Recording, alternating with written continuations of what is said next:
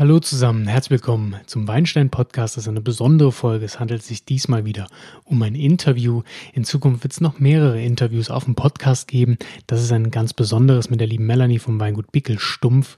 Ähm, bleibt am Schluss dran, dann bekommt ihr noch ein paar Informationen mehr, wie ihr denn ähm, das Weingut Bickel Stumpf findet, wo es die Weine gibt und so weiter und so fort. Also äh, nach dem Interview nicht gleich ausschalten, sondern noch kurz dranbleiben. Dann kriegt ihr noch ein paar extra Infos, wenn ihr die denn möchtet. Und ansonsten wünsche ich euch ganz viel Spaß beim Zuhören.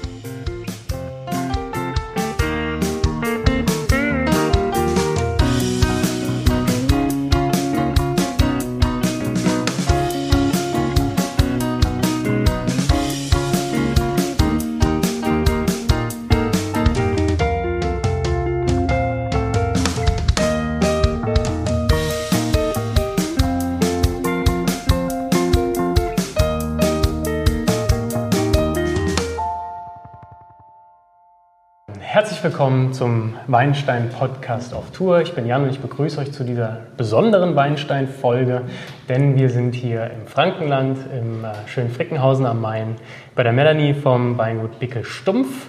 Und heute unterhalten wir ein bisschen uns über das Weingut, über Franken und den VDP. Und damit möchte ich dich herzlich willkommen heißen. Melanie, hallo. Hallo, Jan Erik. Vielen Dank, dass ihr äh, gekommen seid und äh, wir freuen uns immer sehr, wenn, wenn Leute sich auf den Weg nach Franken machen. Schön. Ja, der Weg war sehr schön, durch, die, durch die Weindörfer, an den Weinhängen vorbei, mhm. hier mhm. ins äh, mittelalterliche Dorf. Es war sehr schön, hat Spaß gemacht, hierher zu fahren und ähm, auch das Weingut, wir haben ja schon eine kleine Minitour gemacht, mhm. ähm, gefällt uns sehr gut. Ja, es ist alles sehr mittelalterlich hier, es ist wirklich ja, wunderschön, das muss wirklich. man echt sagen. Ja. Auch jetzt, äh, das sieht man jetzt natürlich nicht, aber die Sonne hat eben wunderbar geschienen, mhm. richtig, richtig schick. Ja, Melanie, sei bitte so nett und stell dich vielleicht unseren mhm. Zuhörern und mhm. Zuschauern einfach mal kurz vor, damit die auch wissen, mit wem sie es hier zu tun haben. Ja, also ich bin, äh, ich bin Melanie, ich äh, gehöre zum Weingut Bittel Stumpf. Ähm, das hier ist äh, mein Heimatweingut, ich bin hier groß geworden, ähm, zusammen mit meinem Bruder Matthias und äh, gegründet haben das Weingut meine Eltern. Äh, wie man vielleicht vermuten kann, eben aus zwei Familien heraus. Meine Mama ist die ehemalige Frau Bickel. Äh, mein Vater ist und war der Herr Stumpf. Beide kommen aus unterschiedlichen Weinorten die 35 Kilometer voneinander mhm. entfernt sind. Aber natürlich in Franken, auch beide Orte oder beide Weingüter waren am Main oder sind auch noch am Main gelegen. Und als die beiden sich kennenlernten, haben sie beschlossen, irgendwann natürlich zu heiraten und haben dann ähm, nicht nur ähm, geheiratet, sondern auch beide Familienweingüter fusioniert. Ähm, und seit 1976, seit der Hochzeit meiner Eltern, heißt das Weingut eben Bickelstumpf. Ähm, wir Kinder sind hier groß geworden und im Laufe der Jahre hat sich herausgestellt, dass wir recht unterschiedliche Talente haben. Mein Bruder ist der Handwerker, der Landwirt, der ähm, sehr, sehr, sehr, sehr intensiv mit Weinmachen mhm. beschäftigt ist, ist auch ein unglaublich, ähm, ein unglaublich guter Landwirt. Wir sind äh, sehr, sehr ähm, intensiv der Auffassung, dass die Weine, die Güte der Weine und die Tiefe der Weine ähm, im Weinberg ähm, ihre Basis findet. Also wir sind eher Landwirte als Kellerwirte. Mhm.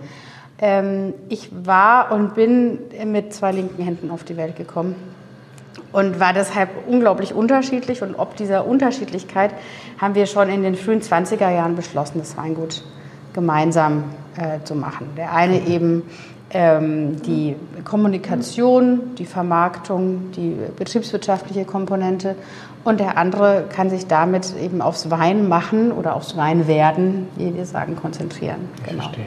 Du sagst es jetzt frühe 20er Jahre, das ist schon. Da waren wir, ja, ist ein bisschen ja, genau. Da waren wir äh, Anfang 20. Da okay. haben wir das äh, uns überlegt. Umgesetzt in die Tat haben wir es erst, als ich dann äh, 2012 kam, äh, wieder zurück aus mhm. Weingut kam. Das war dann äh, mit 33. Okay. Genau. Genau. Ich wollte jetzt gar nicht aufs Alter Nein, nein, alles gut. ja, ja. Also wir haben unsere, äh, glücklicherweise unsere Erfahrungen sammeln dürfen und können. Mhm. Ähm, lag vor allem daran, dass unsere Eltern fit und, äh, und äh, ähm, äh, noch in der Verantwortung standen. Ähm, es gibt ganz andere Biografien, dass einfach äh, Kinder, die äh, landwirtschaftliche Betriebe erben, ähm, sehr, sehr viel schneller kommen müssen, weil es ähm, einen Todesfall gegeben hat und so weiter. Und Gott ja. sei Dank ist uns das nicht widerfahren. Es ist äh, vor allem auch im Augenblick so, dass ähm, wir das große, große Glück haben, dass unser Vater ich glaube, dieses Jahr in seinen 54. Weinherbst kommt. Das ist ein wandelndes Lexikon. Mhm. Der hat eine unglaubliche Erfahrung. Und trotzdem mein Bruder ja mit seinen äh, 37 auch nicht mehr so ganz äh, ein kleines Greenhorn ist, sondern auch schon so ein bisschen Erfahrung hat.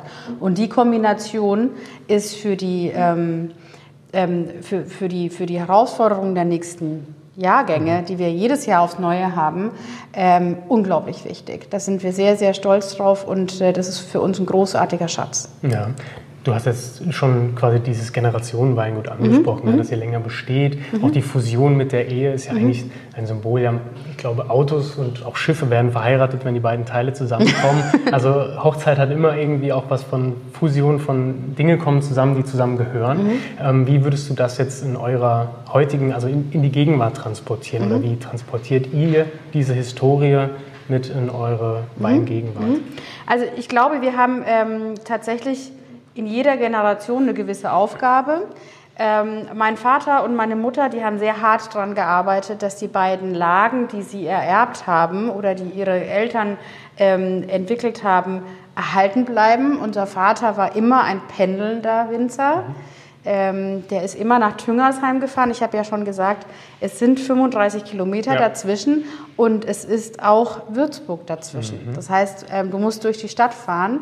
Ähm, ich bin in Würzburg zur Schule gegangen und in den, äh, in den Weinlesemonaten hat man in Würzburg immer wieder Unimogs gesehen, des Hofkellers, des Bürgerspitals und des Julespitals. Die fuhren im Kreis und ein kleiner Bickelstumpf Unimog ist da auch immer durch die Stadt gefahren. Das war mein Vater. Ja. Also ähm, du siehst daran, das war ganz schön aufwendig, das Erbe zu erhalten. Und äh, mein Vater ist ein unglaublich fleißiger Mann. Aber ähm, heutzutage gilt es eben, diese beiden Unterschiedlichkeiten, die uns, ähm, die uns gegeben sind, äh, aufrechtzuerhalten. Bedeutet, wir haben uns relativ früh, und das war schon bevor wir das Weingut geentert haben, sage ich jetzt mal, bevor wir wieder zurückgekommen sind, ganz klar ähm, auf den Silvaner fokussiert, mhm. weil wir glauben, dass das ein, ähm, ein, ein, ein tolles Vehikel ist, um die Lagen und mhm. die Steine, die es hier gibt, ins Glas zu bringen. Also der Silvaner ist sozusagen unser Transporteur.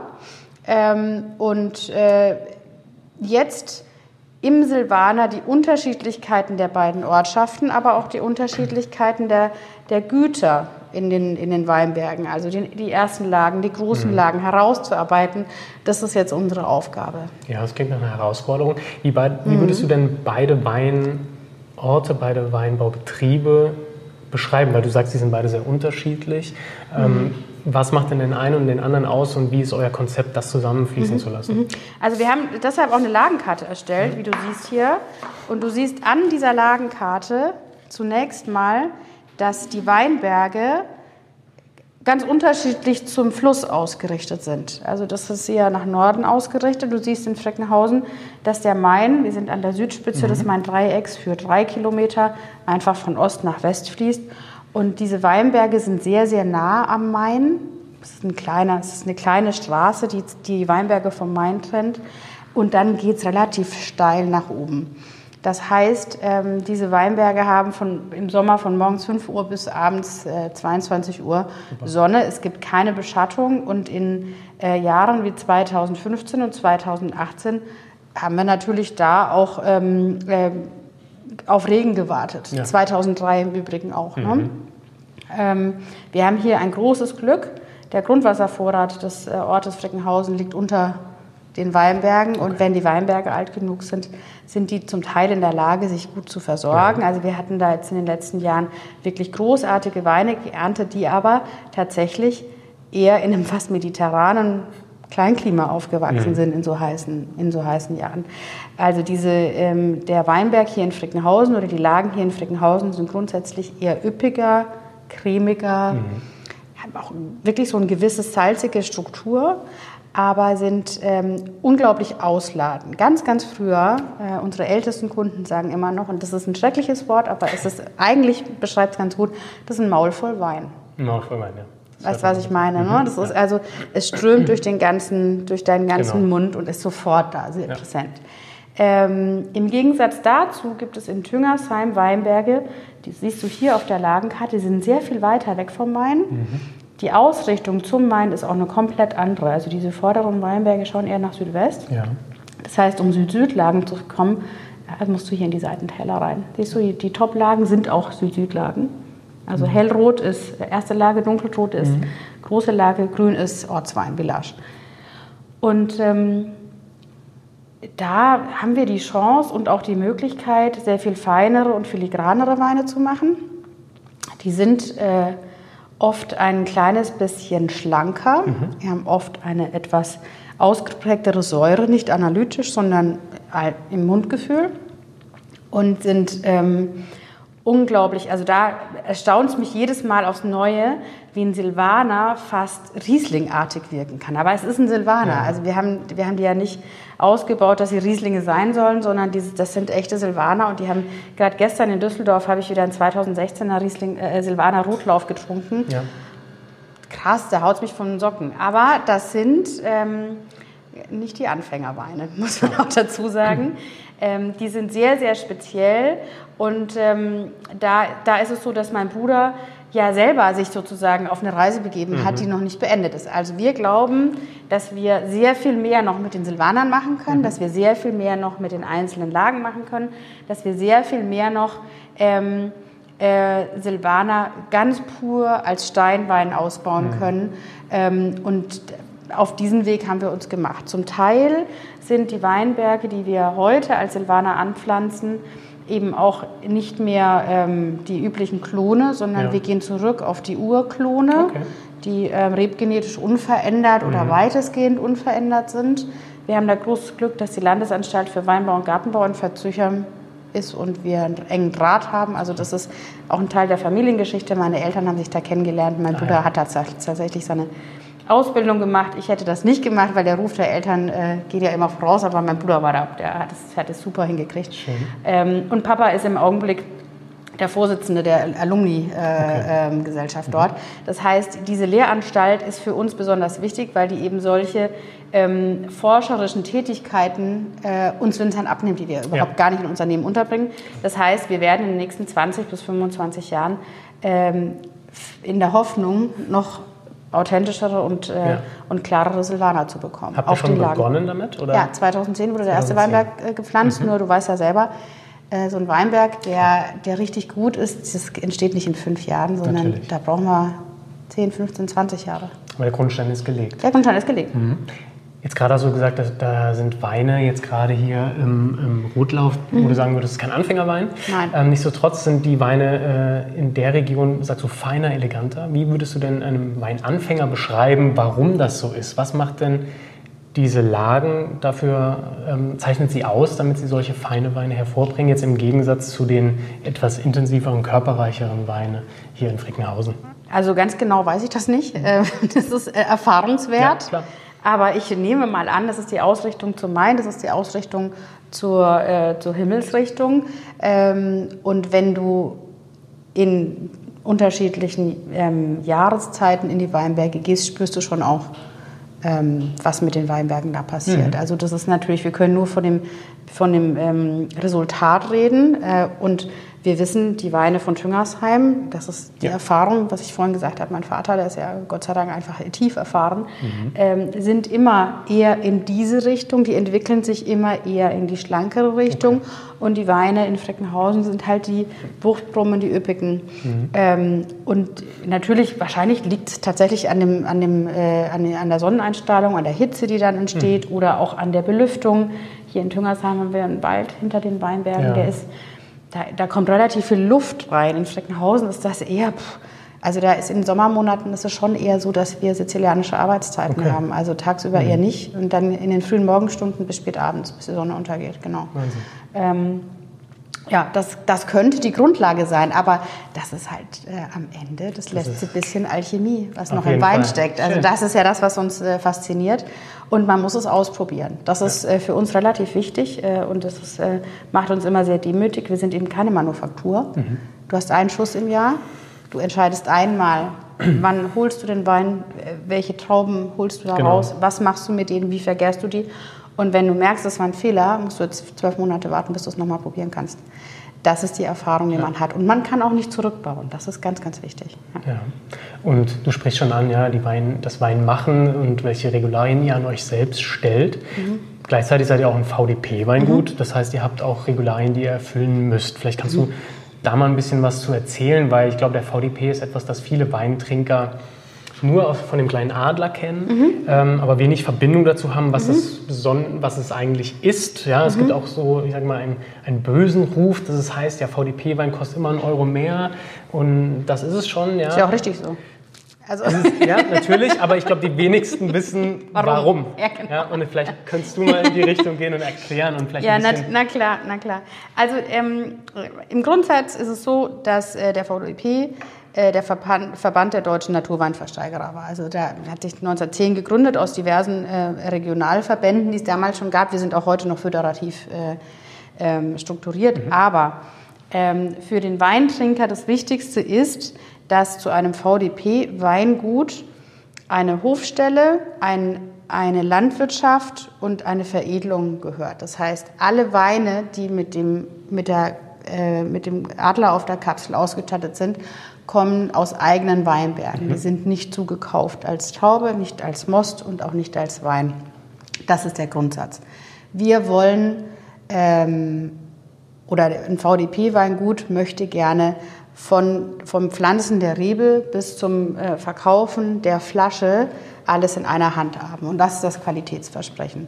Das ist natürlich relativ aufwendig. Landwirtschaft ist aufwendig. Klar. Und wenn man jetzt, jetzt kommen wir auf die Preise, ähm, wenn man jetzt überlegt, dass viele VDP-Weingüter in Steillagen arbeiten, es kommt natürlich auf die Region an, aber bei uns ist das äh, jetzt auch äh, tatsächlich ein Thema, dass viele VDP-Weingüter, wenn nicht ökologisch oder biodynamisch, sehr integriert arbeiten, bedeutet mir sehr viel Handarbeit. Also wir haben in unseren Weinbergen ähm, ab April eine stetige Handarbeit. Da laufen immer Leute durch, die mhm. die Pflanze pflegen und das soll mit der Hand gemacht werden.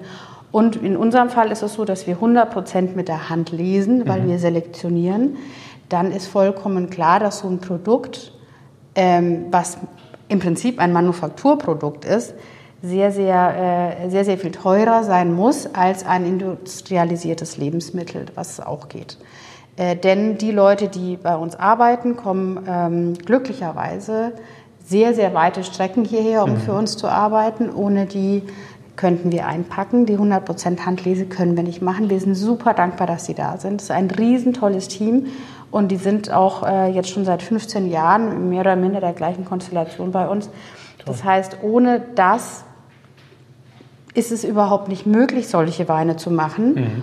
Und ich möchte den Leuten bitte nicht 5 Euro zahlen müssen. Was soll das, ja? Also ähm, wir sind äh, sehr, sehr dankbar, dass die Arbeit überhaupt gemacht wird. Mhm. Und wieso soll diese landwirtschaftliche Arbeit weniger wert sein wie, ähm, weiß ich nicht, irgendeine andere Arbeit? Ne? Bedeutet aber für uns auch, dass wir als äh, Weingut ähm, dafür sorgen müssen, dass wir ähm, entsprechend bezahlt werden für die Flaschen Wein, weil wir das ähm, ja, auf wirtschaftlich gesunden Beinen in die nächste Generation bringen wollen. Ja. Das ist unser Anspruch. Ähm, wir haben nicht unendlich viel Wein. Das macht es gut. Also wir haben natürlich nicht so einen riesen Marktdruck, aber wir müssen natürlich erzählen, warum die oder, oder auch kommunizieren, warum die, diese Weine jetzt ein bisschen teurer sind wie die, die man beispielsweise im Supermarkt sieht. Und das ist halt wie bei jedem Lebensmittel heutzutage. Und da haben wir in Deutschland eine, also eine total komfortable Situation als Verbraucher. Es gibt industrialisierte Sachen und es gibt Manufaktursachen. Das ja. ist beim Fleisch, das ist bei den Eiern, das ist beim Wein das Gleiche. Du darfst dich entscheiden, was du mhm. kaufst. Und, äh, und somit äh, sind wir eigentlich auch ganz glücklich, dass es tatsächlich seit Jahren einfach Kunden gibt, die bereit sind, mhm. den die ein, zwei, drei Euro mehr für die Flasche Wein auszugeben.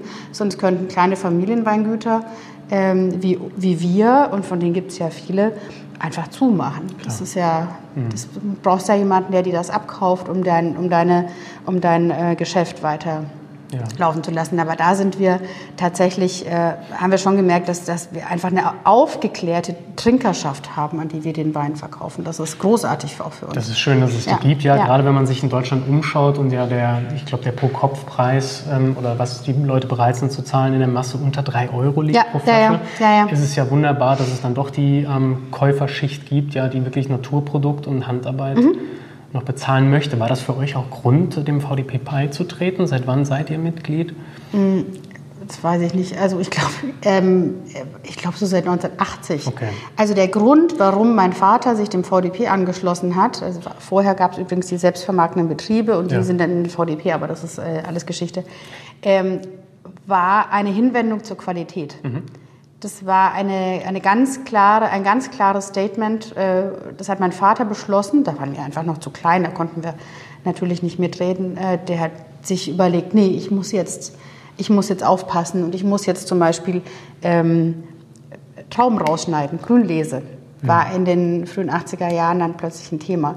Ich muss jetzt den Ertrag reduzieren, um bessere Weine zu machen. Und damals fing das an mit dem äh, mit den Weinwettbewerben, dass Weine verkostet wurden, die wurden dann bewertet ja. und so weiter. Ne? 2000, nee, 1994, glaube ich, kam dann irgendwann der Gummio raus. Also das hat in den 80er Jahren begonnen, äh, tatsächlich mit so einem Wettbewerbsgedanken. Ja. Ich möchte jetzt einen besseren Wein machen. Und das war äh, Teil des VDP, genau. Mhm.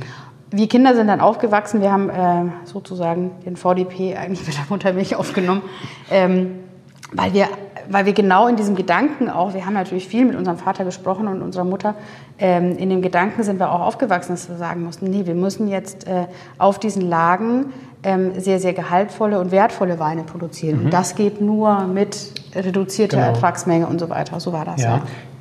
Vielleicht kannst du darauf noch eingehen auf die Lagen. Ja, wir haben Gutsweine, Ortsweine, Lagenweine. Mhm. Ähm, ja, wie seht ihr denn diese in eurer Produktrange? Ja, was mhm. machen die für euch aus? Was, welche Konsumenten sprecht ihr mit welcher Kategorie sozusagen an? Mhm. Denn ähm, beim VDP ist ja gerade diese Klassifizierung ja etwas, was besonders ist, zumindest in Deutschland. Ähm, wir kennen eigentlich es aus Frankreich, nicht, ja. Ja, eigentlich nicht. Also es ist tatsächlich historisch so, äh, um dich, Entschuldigung, kurz nee, zu unterbrechen, ähm, dass, die, äh, dass diese Einteilung in unterschiedlich, äh, in unterschiedlich Güten bei den, bei, äh, Güter bei den, bei den Lagen war was, was in Frankreich äh, aufgekommen ist, aber auch in Deutschland. In Deutschland ist das, ähm, wenn ich mich recht erinnere, historisch einfach verpasst worden, weil wir äh, zwei Weltkriege hatten. Mhm. Und dann nach dem Zweiten Weltkrieg das einfach nicht mehr von Relevanz war. Also äh, es war aber tatsächlich so, gerade in den Gebieten, ähm, die preußisch waren, also die Mosel und so weiter, die hatten ja Steuerkarten, weil genau. ja äh, unterschiedliche ähm, äh, Steuersätze auf ähm, unterschiedliche Lagen galten. Das haben wir hier in Franken nicht, weil wir ja immer bayerisch waren und da war es anscheinend ähm, nicht von Relevanz. Aber ähm, dieses System, dass man Weine nach Lagen einteilt, das gab es schon immer. Mhm. Wir haben halt in, im vergangenen Jahrhundert ähm, sind wir in der Weinwirtschaft in der Deutschen nie so wirklich dazugekommen. Ja. Sonst äh, drum sind uns die Franzosen da jetzt um die 100 Jahre voraus. Aber ähm, es macht Sinn. Ähm, begonnen hat die Arbeit an der Klassifikation 1990, als Prinz Salm VDP-Präsident wurde. Und wie du siehst, ist ja immer noch nicht beendet. Also das ist ein Generationenprojekt. Aber wir sehen auch, dass nicht nur VDP-Weingüter sich diesem System anschließen, weil es Sinn macht und weil es mhm. einfach transparent ist für die, für die Kunden. Je enger die Herkunft, desto mhm. höher ist die Qualität. Das heißt, ein, äh, ein Weinberg, aus dem große Gewächse kommen, den kannst du sozusagen abgehen. Und du kannst auch mit dieser, deshalb haben wir diese Lagenkarte auch erstellt, mhm. du kannst mit dieser Lagenkarte hier jetzt loslaufen. Du läufst zehn Minuten und stehst mitten in unserem Mönchshof. Ja. Und kannst dir genau angucken, wo endet der und wo, äh, und wo, wo beginnt der. Mhm. Und diese Transparenz war für uns VDP-Winzer wichtig. Genau. Und ähm, ja, vielleicht kannst du dann auf eure Weinsortiment eingehen. Du hast jetzt schon den Mönchshof angesprochen. Mhm. Das ist jetzt große Lage für große mhm. Gewächse. Mhm. Ähm, aber welchen Wein würdet ihr denn jemandem empfehlen, der, sag ich mal, ein bisschen jünger ist, sich für Wein interessiert, noch einen schmalen Geldbeutel hat, wo würde man bei euch vielleicht starten? Wahrscheinlich mit dem Silvaner natürlich. Immer, ja, immer. Aber ja, wo würdest du sagen? Was ist denn ein schmaler Geldbeutel? Hm. Ich sag mal so um die 10, ein bisschen weniger. Gibt es leider nicht. Gibt es nicht bei euch? Nein.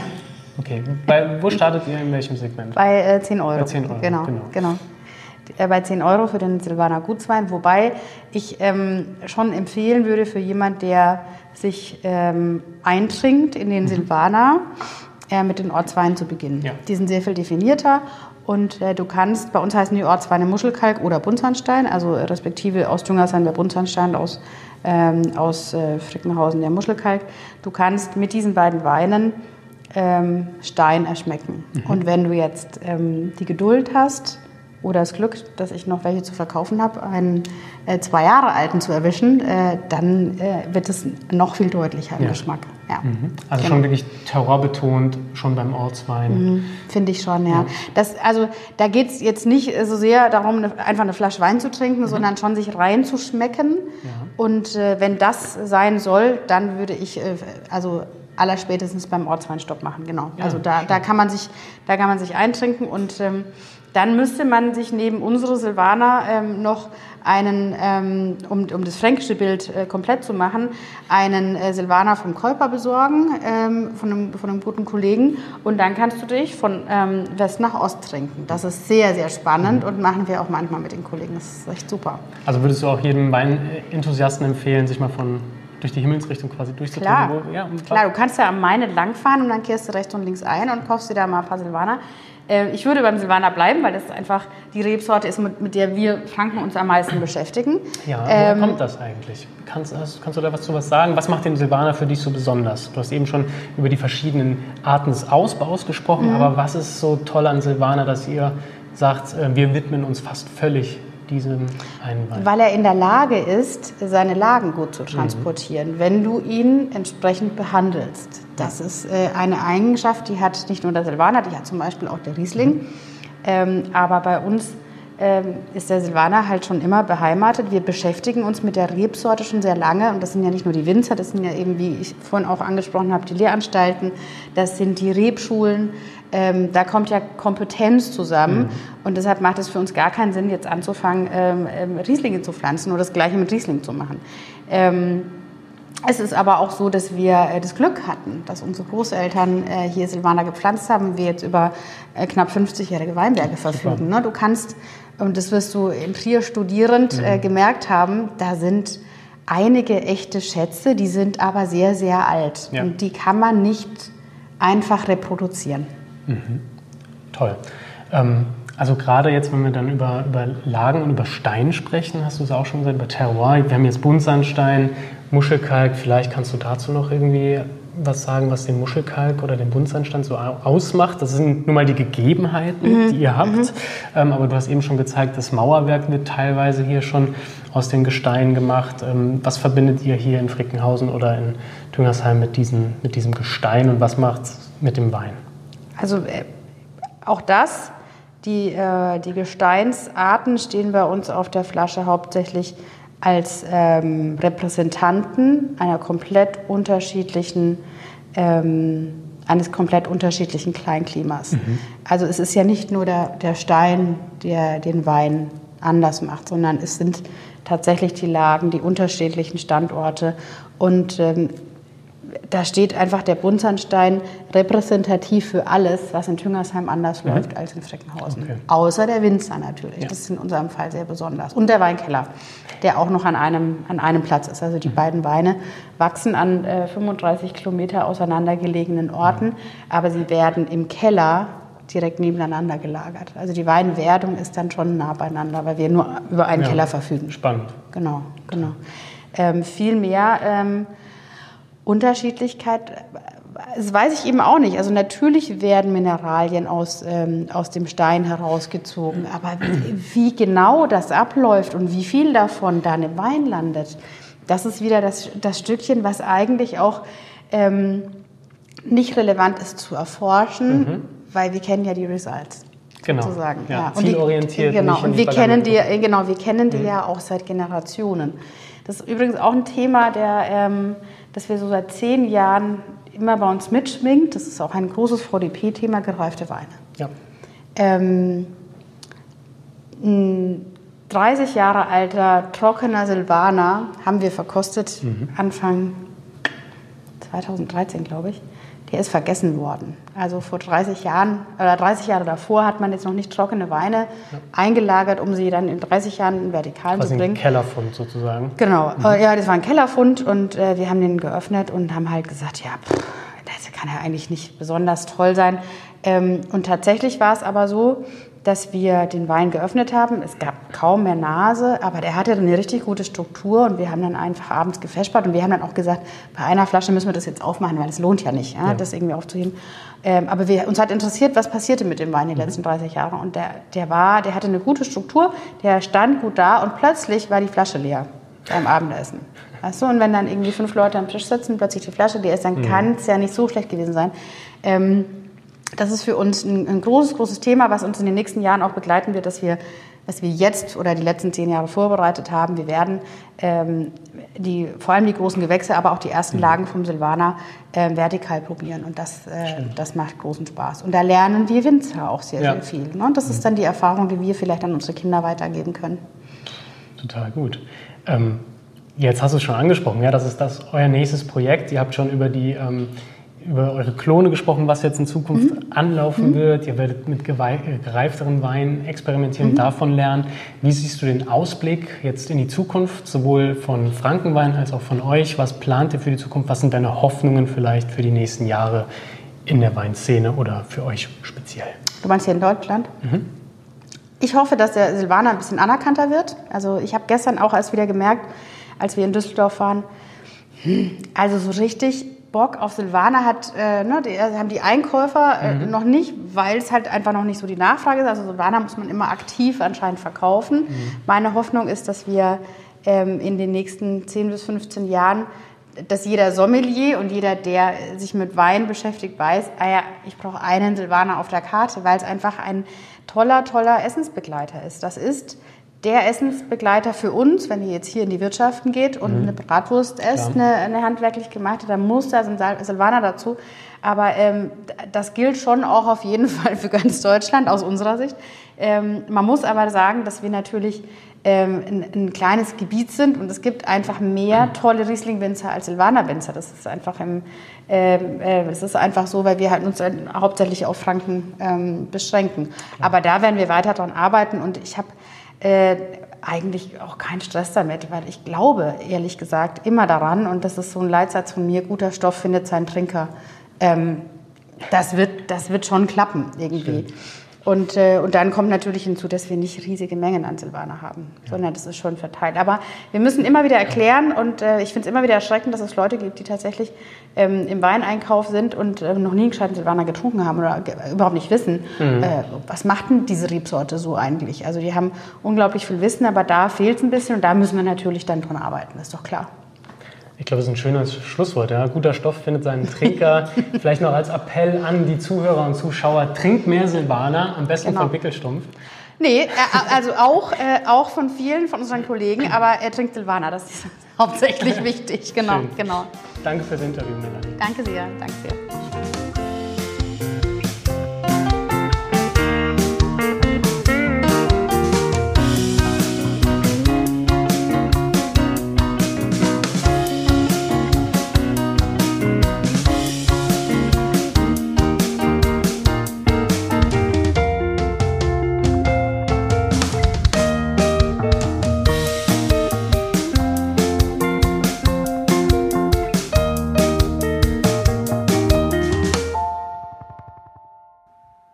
Ja, und wenn ihr jetzt Lust bekommen habt, Melanies Weine zu probieren, dann schaut doch auf www.bickel-stumpf.de vorbei oder checkt at bickelstumpf bei Facebook und Instagram.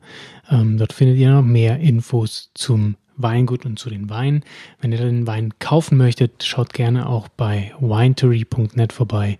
Mit denen habe ich zusammen in Kooperation ähm, dieses Interview geführt und dort findet ihr auch ein paar Verkostungsvideos zu den Weinen, die es dort auch zu kaufen gibt. Es lohnt sich also da nochmal reinzugucken, wenn ihr unsere beiden Nasen sehen wollt, wie wir denn die Weine von Melanie trinken.